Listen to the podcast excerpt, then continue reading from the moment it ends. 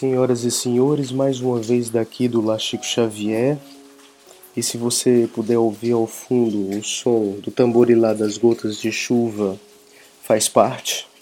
Estamos gravando esse episódio diretamente de um dia lindo, uma manhã chuvosa, para falar a respeito da introdução do Evangelho segundo o Espiritismo, quando Kardec fala sobre o objetivo desta obra. É o nosso primeiro item. Vamos com a gente.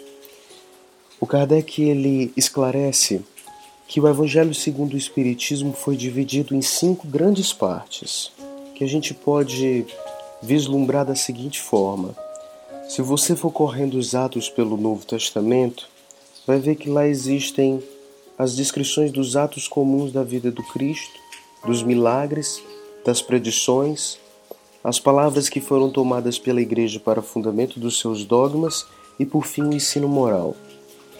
Com toda razão, ele aponta que todas as outras quatro partes, as quatro primeiras que citamos, são objetos de controvérsias, seja arqueológica, histórica, ou seja por causa das disputas entre as igrejas. E Kardec, de fato, à época dele, vivia algum dos auges. Houve momentos grandes, picos, entre a guerra entre a reforma protestante e a católica. E era isso que ele via. E ele vislumbrava, ele tinha uma ideia e um desejo de que pudesse haver um cristianismo que pudesse unir todas as nações.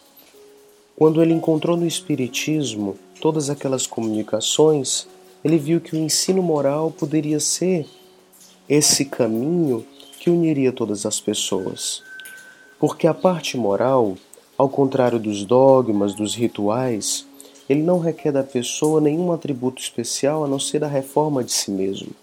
É algo que, numa meditação especial, dentro da sua própria casa, do seu lar, de onde ele está inserido dentro do universo, ele pode se preocupar em si, a reforma de si. Mas ele entendia que isso poderia ir mais além. O código moral do Cristo, presente aqui e acolá em momentos especiais do Evangelho, ele ia tocar a transformação, em tocando a transformação de si, tocar a transformação da vida privada e da vida pública. Ia mais além. Ele se tornava não só o roteiro de transformação de toda a humanidade, de todo o orbe terrestre, mas era um roteiro infalível para a felicidade vindoura, como ele mesmo diz, levanta uma ponta do véu que nos oculta a vida futura, porque é ali que está inserido o que ele mais tarde vai entender que seria como se fosse o código moral da vida futura, que a gente vai falar muito tempo depois em O Céu e o Inferno. A moral evangélica é admirável, mas poucas pessoas são as que entendem. Ele quer fazer com que um livro seja o esclarecedor de todo esse código universal. Então, nesse livro, ele vai selecionar partes do Evangelho que ele entende que sejam blocos coerentes que possam gerar toda uma discussão. Dessa discussão, ele vai colocar explicação, consequência e aplicação na vida diária. Explicação do que aquilo significa, até mesmo tentando entender o contexto, tentando entender onde Jesus viveu, tentando entender algumas particularidades da língua hebraica, as consequências morais, filosóficas daquilo dali e como você pode aplicar. Às vezes Kardec faz até um, um jogo de palavras do cotidiano, mostra o que é, que é ser um homem de bem, dá um exemplo de uma caridade moral, de uma caridade material, uma piedade filial, tudo isso com o objetivo de fazer com que o Evangelho seja atualizado na sua vida.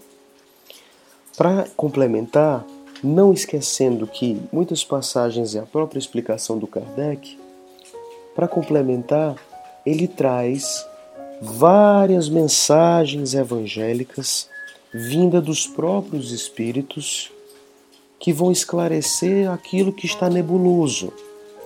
E por que que essas mensagens dos espíritos poderiam trazer algum esclarecimento para o que estava acontecendo? Simplesmente porque Kardec vai colocar em prática o que ele denominou de controle universal dos espíritos.